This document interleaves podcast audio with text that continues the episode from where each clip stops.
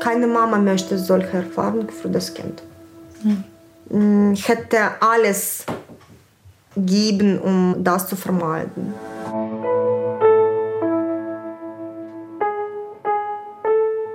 Eltern ohne Filter. Ein Podcast von Bayern 2.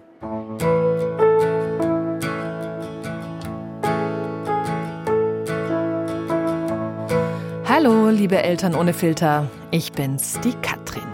Schön, dass ihr Lust habt auf eine neue Folge EOF.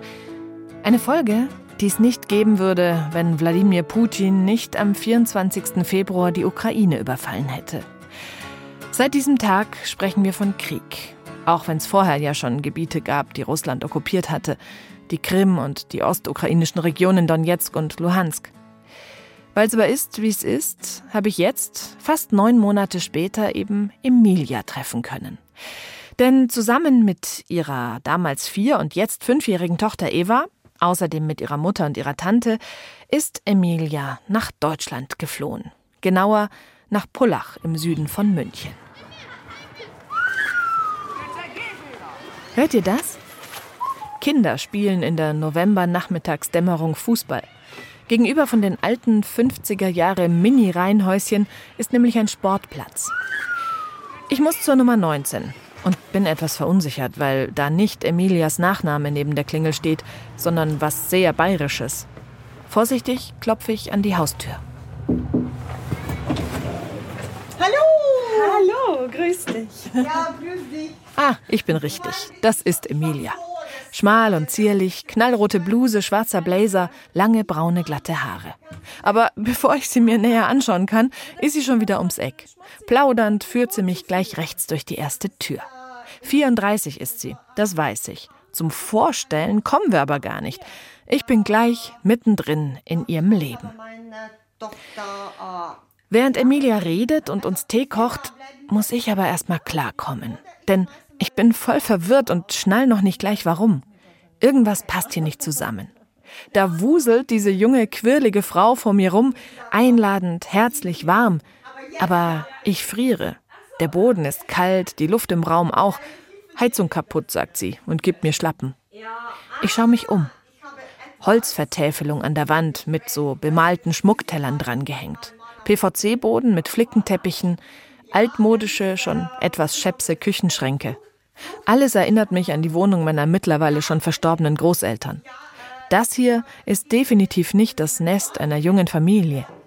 Ich baue schnell die Mikrofone auf dem Kiefernholztisch auf und dann sitzen wir. Mensch, Emilia, wenn man dich kennenlernt, dann kommt erstmal so ein großer Sturm, oder? Ja. ja. Schön, dass ich hier sein darf. Äh, vielen Dank für die Einladung zum Gespräch. Ich glaube, es ist wichtig, eine Möglichkeit den Geflüchteten zu geben, ihre Gedanken zu teilen. Unbedingt, ja. ja. Und wenn jemand äh, meine Geschichte hören möchte, ich bin dafür sehr dankbar. Hinter dir an der holzvertäfelten Wand hängt das Foto von einem alten Mann in einem Trachtenjanker. Kennst du den Mann? Ah, meinst du hier? Ja. Das ist ein sehr netter Mann. Ihm gehörte das Haus. Er ist leider schon gestorben. Ja. Aber man kann das überall sehen, dass Genau. es sein Haus ist. Es gibt viele Erinnerungen an ihn. Ich glaube, das ist wirklich cool, dass dieser Mann als Meister des Hauses hier äh, so respektiert wird. Also du kämst nicht auf die Idee, das abzuhängen, solange ihr hier wohnt. Nein. Weil da drüben sind ja auch Fotos. Ich bin vorhin rübergelaufen Ja. unterm Küchenschrank. Ja. Habe gedacht, ach, das ist bestimmt die Emilia. Nee, das ist nicht die Emilia, Nein. das ist nicht die Eva und das ist dann vermutlich Nein. auch nicht dein Mann. Nein. Das ist auch eine andere Familie. Ja, also, das ist die Familie. Also das ist der Sohn Ja. dieses Mannes und die Frau des Sohnes und das Enkelkind. Sie waren hier zweimal. ja. Einmal, als sie den Schlüssel gegeben haben und das Haus uns vertraut. Ich glaube, es ist nicht so einfach, das Haus jemandem zu vertrauen. Ja, ich verstehe, was du meinst. Ich spreche dich darauf an, weil das, also, hm, wie soll ich sagen, ich, wir besuchen unsere Gäste im Podcast zu Hause, weil es bei uns um Familie geht, weil es bei uns um Elternsein geht. Das ist was Privates und na, wir sprechen darüber, welche Bilder hängen am Kühlschrank oder was auch immer, ja. Und ich kam hier rein und war ganz neugierig, ja. Und dann sah ich die Bilder und habe Moment und war erst so irritiert. Äh, Sie waren total nett. Sie haben mehrmals gesagt, ihr bleibt jetzt hier, ihr könnt etwas ändern, Ja. wie ihr möchtet. Also Ja. es gab keinen Verbot. Aber das ist für uns temporär. Wir können hier nicht für immer bleiben. Das Haus wurde kurzfristig zur Verfügung gestellt, ja. Und wir sind sehr glücklich und sehr dankbar. Und zum Beispiel, ich fühle meine Verantwortung für alles, was in diesem Haus passiert. Ich sollte Gartenarbeit lernen. ich habe nie einen Garten gehabt. Auch Garten, wenn man da keinen Draht zu hat. Ich kenne das, ist bei mir genau das Gleiche. Das- Ich hab, war ein Jahr lang verantwortlich für einen Garten. Du willst nicht wissen, wie der im Herbst aussah. Ganz furchtbar, ja. Ich hatte Glück, es gibt einen äh, wunderbaren Nachbar. Besonders der Mann hat mir ganz viel empfohlen. Emilia, ja, ich sollte das Wort Unkraut lernen. Das war sehr komisch. Also alle haben mir das Wort gesagt und ich konnte gar nicht verstehen.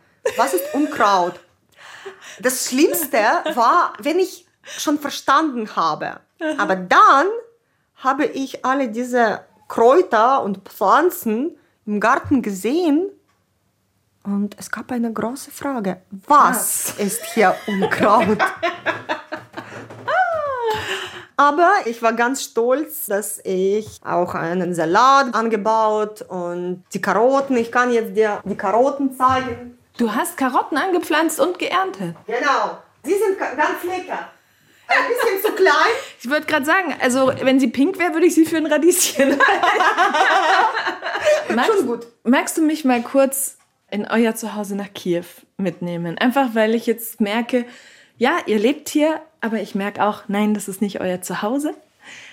Wie wohnt ihr? Wie lebt ihr in Kiew? Das ist unsere eigene Wohnung. Wir haben mit meinem Mann ganz viel gearbeitet, um diese Wohnung zu kaufen. Also dort ist alles, wie wir wollten. Ganz einfach, wenig Möbel. Das große Zimmer, das Wohnzimmer, hat meistens etwas Sportgeräte, sozusagen für Kinder. Das ist etwas, äh, wohin ich ganz viel Geld investiert habe. Leider hatte sie kein Interesse. Okay. Also Tra Trampolin oder was? oder so ein Klettergerüst Ja, oder so. ja Mhm. Kle- so, äh, so ein Kletterhaus, das hat sie ganz gut gemocht. Mhm. Das war ihr Lieblingshäuschen. Also sie hat ganz viel geklettert. Aber ich habe auch verschiedene Sachen wie Pferdchen, Ja. ähm, So Schaukelpferd. ja, Mhm. Schaukelpferd und verschiedene Sachen zum Balancieren. Aber das war keine ihrer Lieblingssachen. Okay. Nein. Ähm, unsere Küche ist ganz groß. Wir hatten oft Gäste. Das ist für unsere Familie wichtig.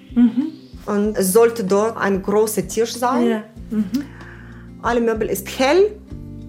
Die Wohnung ist ganz groß, 93 Quadratmeter. Wir hatten wirklich viele Gäste. Ich würde sagen, das Haus war immer voll.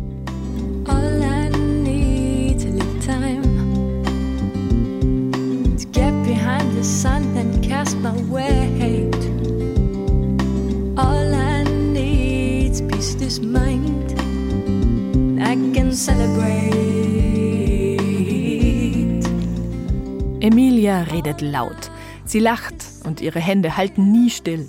Und lachen muss ich auch, als ich Eva kennenlerne. Die ist gerade fünf geworden und auch so ein Wirbelwind. Zwischendrin kommt sie immer mal wieder reingeflitzt, von den beiden BR-Mikrofonen magisch angezogen. Hallo. Hallo Eva. Nein, Ähm, du darfst da reinsprechen, aber lässt du es bitte stehen? Ja, äh, hallo. Hallo Eva, was machst du gerade? Ich schaue Cartoon.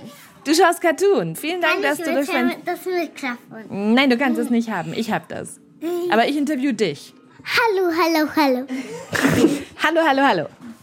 Bo, bo, bo, bo, bo. Hast du gerade Popo, Popo, Popo gesagt? Ja, Kaka, Kaka. Ah, natürlich. Kakakaka. okay, ich glaube, das ist genug für das Interview. Genau. Danke, Danke Eva. Eva, bitte die Tür zumachen. Sie hört nie zu. Sie ist so toll. Aber sie ist süß, ja? Sie ist so... Ah, sie ist wie du. Sie ist, ja, sie ist meine Tochter. Sie ist alle, alle gute, alle gute und alle schlimme Sie Sachen. ist so da, sie ist so meine. da und Ja. ich rede und hier bin ich. Und was willst du wissen? Ich erzähle es dir, bevor du fragst. Das ist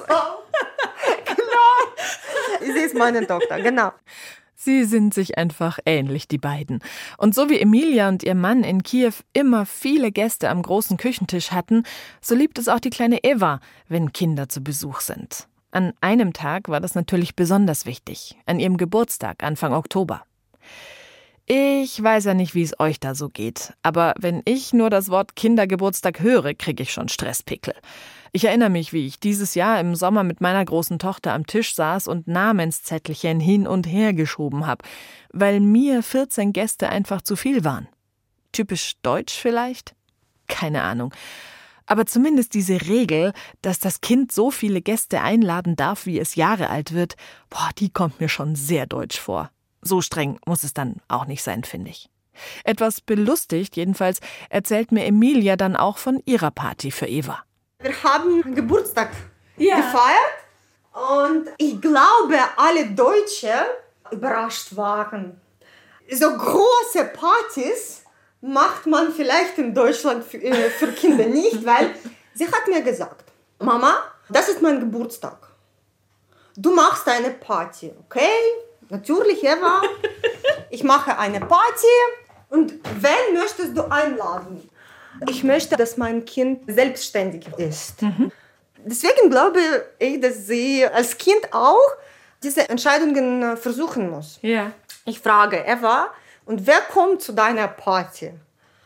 Und dann sagt sie Nils, Erik, Matteo, Elisabeth, die Freundin aus dem Kindergarten, und eine Mascha, eine Freundin aus der Ukraine, und einen Albert. Und dann kommt der ganze Kindergarten Wie viele waren da? viele. Es gab ganz viele Kinder und sie hat geschrien, als sie äh, vor Freude geschrien, Oh, als sie diese Kinder gesehen hat. Mama, jetzt kommt mein bester Freund und noch einmal und noch einmal.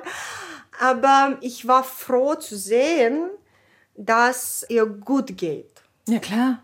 dass sie diese Kinder als Freunde identifiziert. Ich sollte einige Spiele für die Kinder vorbereiten. Und dann hatten wir einen Geburtstagshase. Was? Zu Eva ist ein Geburtstagshase gekommen. Er hat Geschenke im Garten äh, gelassen. Was? Ja, viele Geschenke für alle Kinder. Oh. Ist das ukrainisch oder? Ja, alle haben das gefragt. Nein, das war innovativ. Okay. Du hast einfach Ostern an, am Geburtstag gefeiert. Genau. Gut. Genau. äh, das ist etwas, das wir in der Ukraine nicht haben. Also zum Ostern kommt bei uns der Osterhase nicht. Ach so. Ja, aber als wir hier gekommen sind, äh, gab es eine tolle deutsche Familie. Es gibt eine Gruppe von Freiwilligen, die den Geflüchteten helfen. Ja. Und sie haben für die ukrainischen Kinder diese Party mit dem Osterhase organisiert. Und Eva war so glücklich. Alle Süßigkeiten waren ihre Süßigkeiten. das war ganz spannend. Und ich habe gedacht, okay, zu Evas Party kann Geburtstagshase kommen. Äh, kommen. Der Geburtstagshase. Der steht für mich sinnbildlich dafür, wie sehr Emilia sich dafür einsetzt, dass es ihrer Tochter gut geht, dass Eva trotz allem glücklich ist. Oh, to see without my eyes.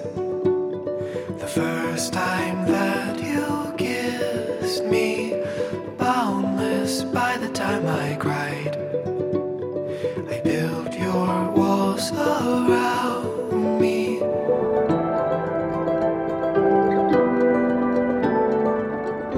15 Jahre sind Emilia und ihr Mann Oleksiej schon zusammen. Eine Teenagerliebe. Die beiden haben sich sehr gewünscht, ein Kind zu bekommen. Zehn Jahre und zwei Fehlgeburten hat es gedauert, bis der kleine Wirbelwind endlich da war. Keine Sekunde hat Emilia gezögert, bei einem Angriff der russischen Armee die Ukraine zu verlassen.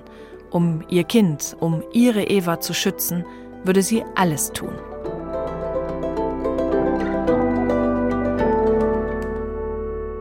»24. Februar, ganz früh morgens. Ja. Mein Mann war der Erste, der den Krieg gehört hat. Äh, Das war etwa 5 Uhr morgens. Ich war aufgewacht, weil ich habe ihn gehört. Er hat Licht angemacht und er hat begonnen zu, zu laufen, in der Wohnung zu laufen. Ja. Mein erstes Gedanken war, dass es schon morgen ist und ich Eva zum Kindergarten bringen muss. Ja. Aber ganz bald habe ich verstanden, es kann so nicht sein, es ist zu früh für den Kindergarten. Und dazu auch hat mein Mann sehr, also man konnte sehen, er war aufgeregt. Also er war nicht normal. Ja. Ja, ich brauchte vielleicht 30 Sekunden, um das zu verstehen. Und dann hat er gesagt, du sollst aufstehen und du hast 15 Minuten, du musst weg mit dem Kind. Was? Ja, du musst aus der Wohnung weg. Habt ihr mit was gerechnet? Ich meine, wir in Deutschland, die Stimmung in dieser Woche, man hat nicht wirklich dran geglaubt. Ich war ganz sicher, dass der Krieg kommt und mein Mann hat gedacht, dass ich pessimistisch bin. Okay. Ich arbeite fünf Jahre als Antikorruption-Aktivistin und Kommunikationsmanagerin für eine Nichtregierungsorganisation, die in der Verteidigung äh, arbeitete. Deswegen hatte ich ganz viele Bekannte in diesem Bereich und sie waren alle ganz sicher, dass äh, es passiert. Ich habe früher gesagt, also okay, ich rede nicht mehr über den äh, potenziellen Krieg, aber falls der Krieg passiert, fahre ich mit Eva nach München zu meiner Frau. Okay. Mhm. Diese Freundin aus München bzw. aus Pullach kannte Emilia von ihrer Arbeit über ein internationales Mentorship-Programm. Sie hatte von sich aus Kontakt zu Emilia aufgenommen, weil sie damit gerechnet hatte, dass der Krieg kommt. Ihre Botschaft an Emilia: Wenn du möchtest, kannst du zu uns kommen. Wir finden eine Lösung. Toll, oder? Cornelia, wenn du uns hörst, liebe Grüße. Du bist ein Vorbild. Einer bleibt in Kiew zurück, Oleksiej, Emilias Mann. Er will auf das Zuhause aufpassen, sagt er. Sein Bruder, der erst ein Jahr Auto fährt, soll Emilia, Eva und Emilias Mutter und Tante zur polnischen Grenze bringen. Wie, wie macht man das? Also wie, wie weiß man, welchen Weg man nimmt? Oder hofft man nur? Oder habt ihr Handys gehabt und, und irgendwie Informationen, wo beschossen wird? Wie, wie stelle ich mir das vor mit dem Auto durch die Ukraine am 24. Februar und am 25. Februar? Einige Wege waren blockiert und wir wussten nicht warum. Aber wir verstanden, es gibt zwei Möglichkeiten. Entweder die Russen haben diese Wege blockiert oder die ukrainische Armee, um die Russen zu stoppen. Also einige Wege waren blockiert. Und die Handys konnten nicht helfen. Man konnte das nur sehen. Okay. Also du fährst und du siehst, dass es gibt keinen Weg. Blockade. Ja, und du suchst etwas anderes. Aber man kann nicht sagen, dass wir fuhren. Ich würde sagen, wir blieben stehen, Ja. stundenlang. Aha. Und das Kind war sehr hungrig, wir hatten nichts im Auto. Gott sei Dank, weil ich glaubte, dass der Krieg kann passieren. Der Bruder hat äh, Wasser ins Auto. Gott sei Dank, man konnte nichts kaufen. Ja. Meistens in der Ukraine kannst du alles an der Tankenstelle äh, kaufen. Das war nicht mehr möglich. Ja. Es gab schreckliche Schlangen zu diesen Tankenstellen. Fast alle Tankenstellen waren geschlossen, Ja. weil die Menschen sind einfach nicht zur Arbeit gekommen. Ja. Es ist der Krieg. Ja. Und die, die geöffnet waren, dort waren schreckliche Schlangen von Menschen, die Benzin brauchten. Und Gott sei Dank, weil wir gedacht haben, dass der Krieg möglich ist, hatte mein Bruder, äh, sein Bruder, ich sage meistens mein Bruder, weil er, ist mein Bruder, für mich ist er mein Bruder, einen vollen Tank von Benzin. Ja. Er war zumindest so vorbereitet. Ja. Und dann schreit mein Kind, Mama, ich bin hungrig, ich möchte essen.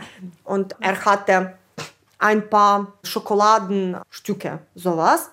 Und zum ersten Mal im Leben sagt meine Tochter, ich möchte keine Schokolade. Wir mussten den ganzen Tag und auch den Abend bis früh in der Nacht ohne Essen fahren. Mit diesen zwei Stücken Schokolade. Hat Eva verstanden? Nein. Sie hat immer gefragt, Mama, warum, warum ist es so, so laut? Sie hat diese Raketen gehört, sie waren immer bum, bum, bum, also ständig. Ich habe so etwas gesagt, oh, Eva, es gibt die schlimmen Menschen wie in einem Kinderfilm und die guten Menschen und die schlimmen Menschen können jetzt etwas Schlimmes machen, also wir verteidigen uns. Punkt. Bis jetzt habe ich keine bessere Erklärung. Ja. Fragt sie mehr? Also fragt sie noch? Nicht jetzt. Früher ja. Und meistens hat sie dieselbe Antwort von mir bekommen. Das, was du ihr auch im Auto erzählt hast. Ja. Ja, ich habe ihr gesagt, das ist der Krieg, aber keine tiefe Erklärung habe ich ihr gegeben. Ja. Der Papa erklärt auch nicht, wenn er weit von uns ist und wir haben ihn fast acht Monate nicht gesehen. Ja. Er hat gesagt, ich kann nicht kommen, weil ich arbeite. Wir sollten dann etwa 34 oder 36 Stunden fahren. Mit nur Wasser und ein bisschen Schokolade Ja. und einem vierjährigen Mädchen. Ja. Dann hatten wir ein bisschen Glück und haben wir an der Tankstelle einen schlimmen, sehr alten Croissant gekriegt. Und ich sollte Kaffee trinken. Ich kann Kaffee ohne Milch nicht trinken. Ich, habe schreckliche Bauchschmerzen. Ja. Aber an dieser Tankstelle gab es keine Milch, aber ein bisschen Kaffee. Und ich sollte diesen Kaffee trinken, um irgendwie diesen Hunger zu äh, verstecken. Und für meinen Bruder war es sehr schwierig zu fahren. Er hatte Angst. Er sagte, ich kann schon nicht mehr fahren. Also er war einfach müde und, und Er war einfach, einfach müde. Er sollte schon mehrere Stunden lang fahren. Viel Stau. Ja. Wir waren alle hungrig. Er hat nichts gegessen. Er konnte nicht essen. Die Situation war, war super stressig. Immer diese Raketen. Und dann hat er gesagt, ich muss ein bisschen schlafen. Aber wir müssen weiterfahren. Dann habe ich gesagt, okay, du schläfst jetzt und ich kontrolliere, dass du nicht sehr lange schläfst. Also, und dann musste ich um drei oder vier in der Nacht nicht schlafen. alle anderen haben geschlafen. Ja, im Auto. Und ich war wach. Weißt du noch, was in deinem Kopf rumging, was du gedacht hast? Es war sehr gut, dass ich eine Freundin in München hatte. Und ich hatte zumindest ein Ziel. Du wusstest, der Hunger wird irgendwann vorbei sein. Ja, aber niemand wusste, was zu erwarten. Some say love is a burning thing that it makes the fire ring. Oh, but I know love as a fading thing, just as fickle as a feather in honey, I saw love. You see, it came to me. It put its face up to my face so I could see. Was hattet ihr dabei? Was hattet ihr an Kleidung, an Dingen? An, hat Eva was mitgenommen von ihren Sachen? Ich hatte nur einen Sportanzug. Und weil wir im Auto waren, habe ich ein Loch in meinem Popo gekriegt. Also, Vom vielen Sitzen. also schon an der polnischen Grenze trug ich die Sporthosen mit einem Loch auf meinem Popo. Das, das war alles, was ich hatte. Und für Eva hatte ich nur also zwei Jeans vielleicht, sowas, eine Winterjacke und viele Spielzeuge. Sie hat in der Nacht gesagt, ohne meinen Spielzeugen fahre ich nirgendwo hin. Und ich sollte alle diese Spielzeuge in den Koffer legen, äh, um die Streit zu minimisieren. Wir hatten keine Zeit, also statt Kleidungen hatten wir Evas Spielzeuge. Dazu auch unsere Ausweise und meine Zeugnisse. Dokumente, ja. Laptop vielleicht noch? Ja, Sowas? Laptop, aber Zeugnisse war das Wichtigste. Ich wusste, dass um meine Familie zu füttern, muss ich arbeiten. Klar. Ich habe erwartet, dass es für längere Zeit sein kann. Das bedeutet, ich brauche eine Arbeit. Und ich wusste, dass in Deutschland ohne Zeugnisse darfst du nicht arbeiten. Deswegen hatte ich meine Ausweise und meine Zeugnisse. Das war meine Logik in dieser 15 Minuten. Also Evas Spielzeuge, Ausweise. Äh, sie hatte atopisches Dermatitis, diese rote, Ausschlag. ja, an der Haut. Also ich habe diese Creme Ja. für Eva genommen, weil ich wusste auch nicht, ob ich die Krankenversicherung in Deutschland bekommen darf. Deswegen habe ich gedacht, okay, ich muss alles Notwendiges haben, um die erste Hilfe meinem Kind zu garantieren. Ja. Das hatte ich in meinem Koffer. Von der polnischen Grenze sind dann die drei Frauen und das Mädchen alleine weitergereist. Mit Zug und Bus über Nürnberg nach München bzw. Pullach zu Emilias Freundin. Und weil sie unter den ersten ukrainischen Geflüchteten waren, die hier angekommen sind, hat's auch echt schnell mit einer eigenen Unterkunft geklappt. Eben mit dem alten Reihenhäuschen mit der Nummer 19. Übrigens, Überraschung, seit September ist auch Emilias Mann Oleksiej jetzt in Pullach. Eva ist endlich wieder mit ihrem Papa zusammen. Anders als die meisten ukrainischen Männer zwischen 18 und 60 darf er die Ukraine verlassen, weil er für das Militär untauglich ist. Dahinter steckt noch eine heftige Geschichte. Letztes Jahr, also noch vor dem Krieg, hat man bei ihm einen Hirntumor gefunden und operiert. Momentan ist er stabil. Emilia will nicht weiter drüber reden. Sie sagt nur, dass immer noch ein Risiko besteht. Oleksiej ist Geschäftsführer einer deutschen Firma in Kiew. Diesen Job versucht er weiterzumachen, auch im Krieg. Im Moment von Pullach aus. Bist du froh, dass er nicht in der Armee ist? Ich bin ganz sicher, er würde dorthin gehen. Er hätte dorthin gegangen. Ja. Äh, Ich kann nicht sagen, dass ich froh bin, weil das Gefahr ist viel größer für die Zivilisten jetzt als für die Menschen in der Armee. Statistikbeweis oder Ja. wie, wie sagt man das? Weil mehr zivile Ziele angegriffen werden. Genau. Also du weißt nie, wo Tod auf dich warten kann. Also letztes Jahr haben wir schon das einmal geschafft und das war sehr schrecklich. Das war ganz gefährlich und das war sehr schwierig zu ertragen, als sein Hirntumor operiert wurde. Also ich weiß, wie schwierig es sein kann. Äh, Ich kenne eine Journalistin, die wurde von der Rakete getötet. Einfach in ihrer Wohnung. Wir haben zusammen kurzfristig gearbeitet. Wir waren keine Freundinnen, aber wir haben zusammen gearbeitet. Sie war einfach in ihrer Wohnung. Und die russische Rakete hat sie ermordet. Ja.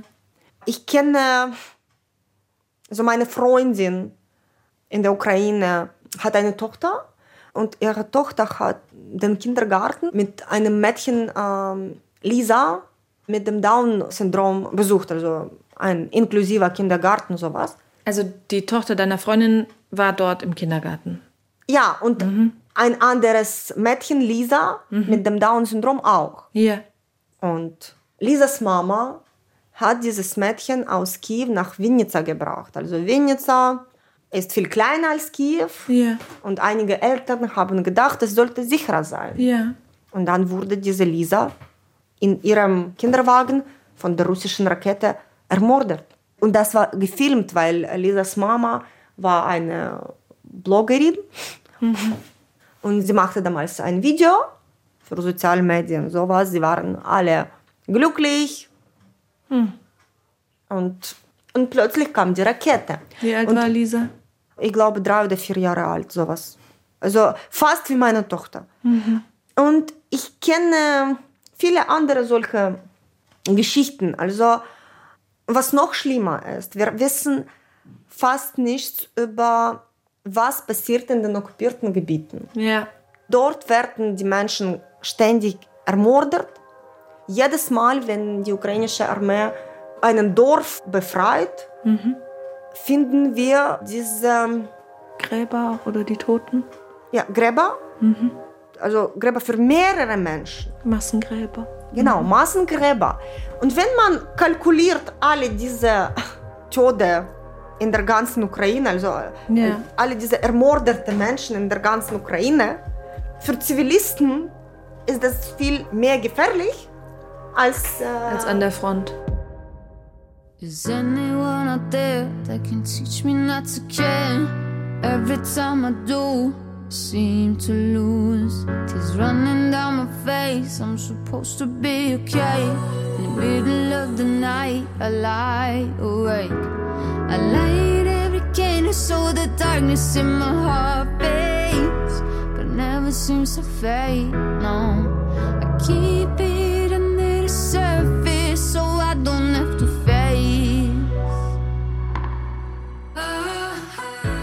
Oleksiej ist also vor ein paar Wochen mit dem Auto von Kiew nach Pullach gekommen und hat noch mal ein paar Sachen aus der Ukraine mitgebracht. Was da so dabei war, das erfahre ich, als wir wieder Wirbelwindbesuch bekommen. Hallo, hier kommt schon wieder die Eva.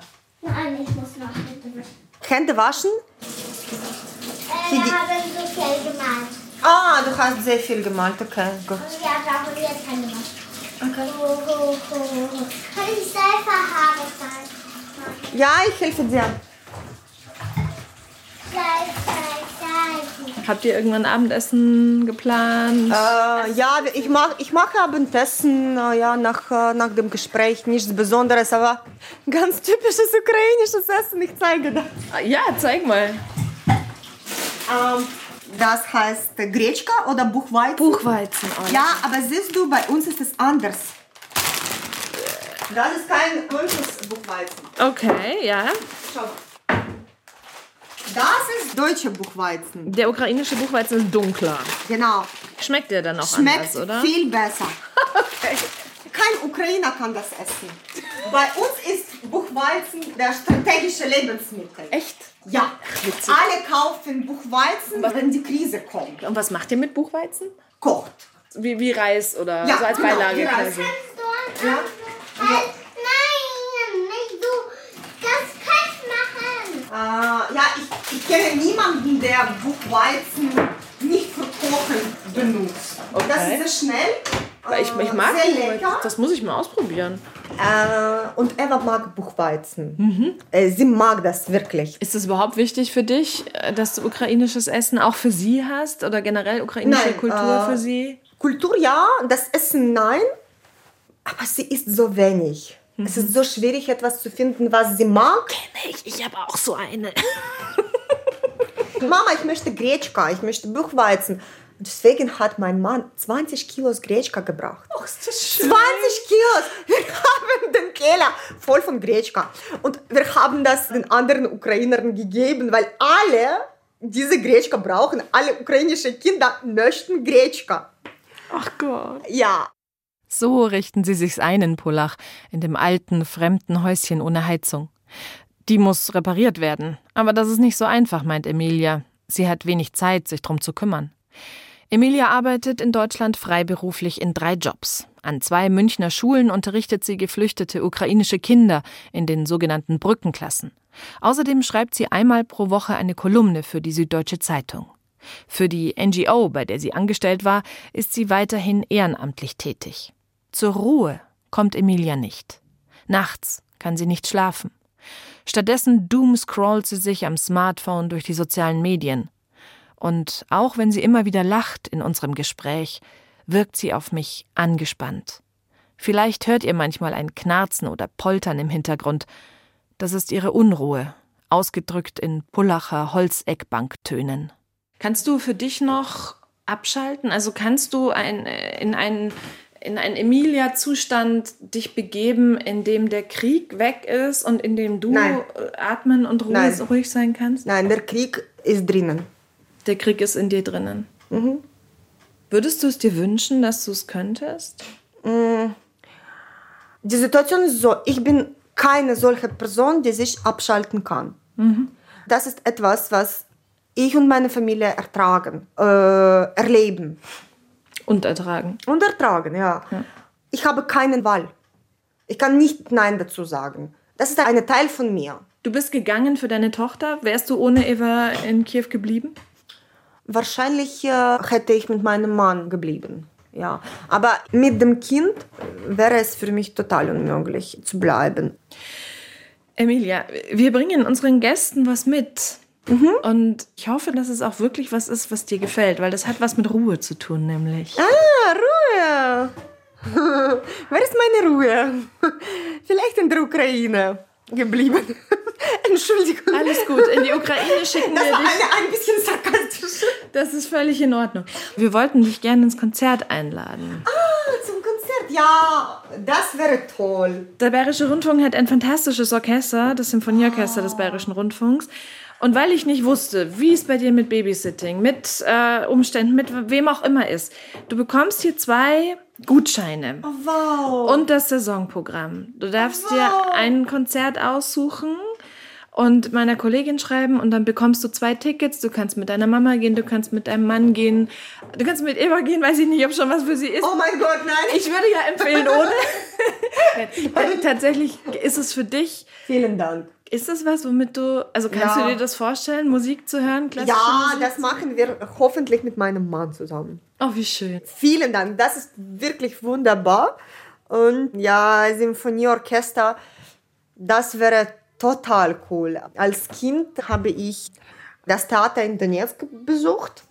Ich wurde in einer kleinen Stadt geboren, sehr kleiner Stadt, aber sehr schön. Und wir hatten keinen Theater oder keinen Orchester oder sowas, aber wir hatten eine sehr gute Musikschule, wo meine Mama unterrichtete äh, damals. Und äh, eine Reise ins Theater, nach Donetsk ins Theater, das war etwas ähm, Spannendes. Besonderes. Etwas Besonderes, ja. Und das ist für das ganze Leben für mich so geblieben. Ja, das ist das beste Geschenk. Äh, Oh, wie schön, das, das ist wirklich, also 100% richtig. Hörst du manchmal Musik, egal was? Weil Musik ist ja auch was, was Gefühle verstärkt. Ich weiß nicht, ich habe so ein bisschen den Eindruck, dass, sag mir, wenn ich falsch liege, ich, du kennst dich besser, aber ich habe den Eindruck, dass du so stark bist und so sehr dem Feind ins Auge schaust, dass du nicht so diese Gefühle, die dabei auch irgendwo in dir sind, ra- rauskommen lassen magst und Gefühle kommen mit Musik. Deswegen habe ich fast schon, weißt du, ich weiß nicht, wie es dir geht, wenn du in einem Konzert sitzt. Ich, Ah, ich heul mag fast immer, Musik. wenn ich im Konzert Ich mag Musik und ich komme aus der Familie der Musikanten. Und einerseits hast du recht, ich muss ganz stark bleiben, aber ohne Emotionen kann ich auch nicht leben, weil ich bin sehr emotionell. Du wirkst ja auch nicht kalt, das ist ja gar nicht der Punkt, ne? Du lachst ja, Ja. auch viel, Ja, das ich ist bin ja auch ganz- Emotion. Ich bin ganz, ah, Ja. sowas wie meine Tochter. Ja. Ah, Sie ist mein kleiner Spiegel. Aber was mir mit Emotionen hilft, ist die Freundschaft. Also das ist für mich sehr wichtig. Also die Familie und die Freunde. Weinst du manchmal? Zweimal seit, seit Februar. In den letzten Jahren nein. Zum Beispiel, wenn mein Mann sehr krank war, war das eine sehr große Verantwortung. Ich muss sehr viel besorgen und das war sehr stressig, aber ich habe nie geweint. Don't force a smile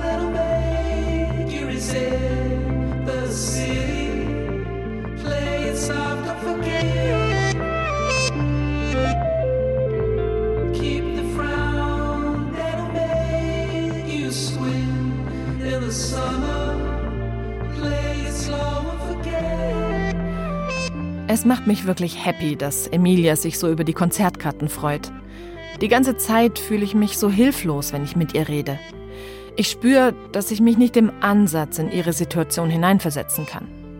Alles, was ich tun kann, ist, sie zu bewundern und ihre Geschichte zu erzählen. Und spenden kann ich, um ihr Land in diesem furchtbaren Krieg zu unterstützen. Wenn ihr das auch tun wollt, dann schaut mal in die Show Notes. Emilia hat mir Links gegeben, wo das Geld sicher ankommt. Drei Tage nach meinem Besuch schreibt mir Emilia übrigens, dass ihre Heizung wieder funktioniert. Ich bin froh, dass sie ihrer Familie, wenn schon nicht das eigene Zuhause, dann doch wenigstens ein warmes Haus geben kann. Wie geht's Eva? Was würdest du sagen? Ich meine, sie hat eine traumatische Erfahrung in, Ja. in diese Flucht. Das ist die Traum ja, das ist die traumatische Erfahrung. Und sie hat mehrmals gefragt, Mama, warum sind wir nicht bei uns zu Hause? Ich mache diese Häuser nicht. Sie sagt, ich möchte zurück in meine Wohnung. Das ist zu Hause, das ist keine Zuhause.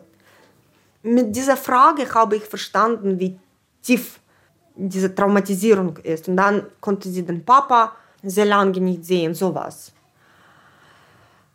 Äh, bis jetzt sagt sie immer, Mama, ich möchte meinen Onkel sehen. Wann kommt der Onkel? Aber ansonsten glaube ich, geht es ihr ganz gut. Ähm, Hallo. hallo! Das ist nicht lustig, Mami. Doch, doch. Nein, hör auf. Das nicht. Äh, ich glaube nicht, dass ähm, sie hat sich äh, sehr geändert. Nein. Dass sie Trauma hat, ja. Und welche Nachfolgen äh, das hat, weiß ich nicht. Aber im Kindergarten geht es ihr gut. Und es ist immer so. In der Gesellschaft äh, geht es ihr ganz gut. Ja. Äh, Sie, sie macht keine Probleme für die anderen. Also. Aber für mich, keine Mama möchte solche Erfahrungen für das Kind. Mm, Ich hätte alles geben, um das zu vermeiden. Was glaubst du, wenn der Tag kommt, an dem vielleicht früh um fünf, vielleicht nachmittags um fünf die Nachricht kommt, dass der Krieg vorbei ist? Wie schnell packst du die Koffer und fährst zurück? Ja, ich fahre schnell zurück.